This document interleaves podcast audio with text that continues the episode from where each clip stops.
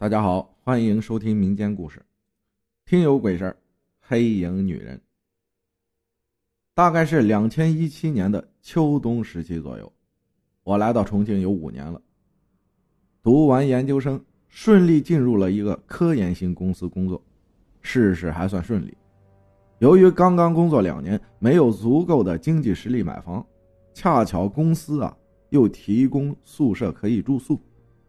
所以就直接住在了宿舍里。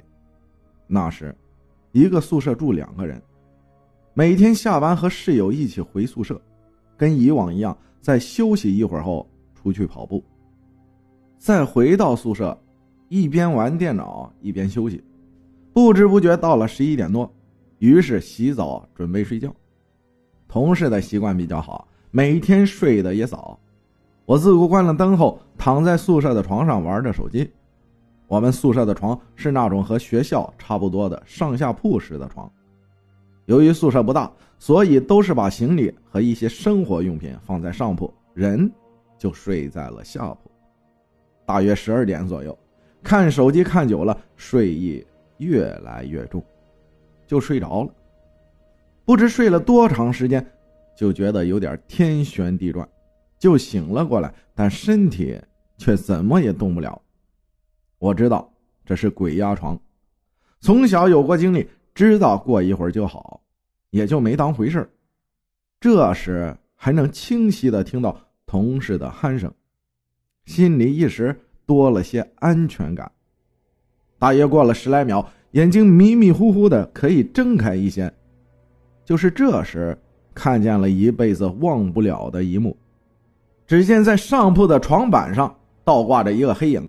我借着外面透进来的一丝光亮，仔细一看，瞬间让我头皮发麻，心跳加速。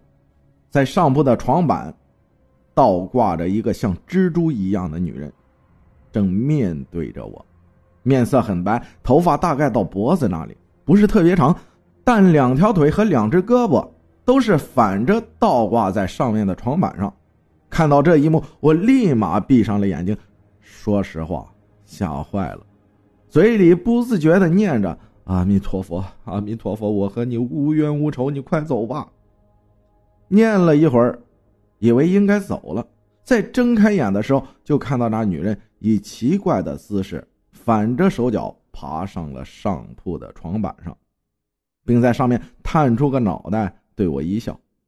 我确定那是笑，但笑的看起来有些诡异。笑完后就消失在上铺的床板上了，而这时身体也能动了。可能是半夜很累了又困，加上同事的鼾声不断，就不知不觉的又睡着了。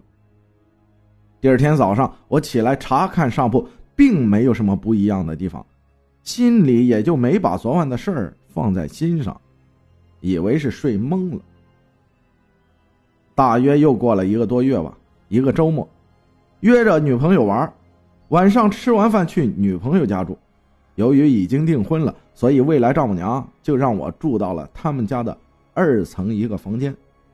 房间正对着马路，又处在二十一楼，依旧是躺在床上睡到半夜的时候，夜晚的寒冷让我迷迷糊糊醒了过来，想要把被子裹紧一点。就看到床正对的窗子两边的窗帘后，有个影子。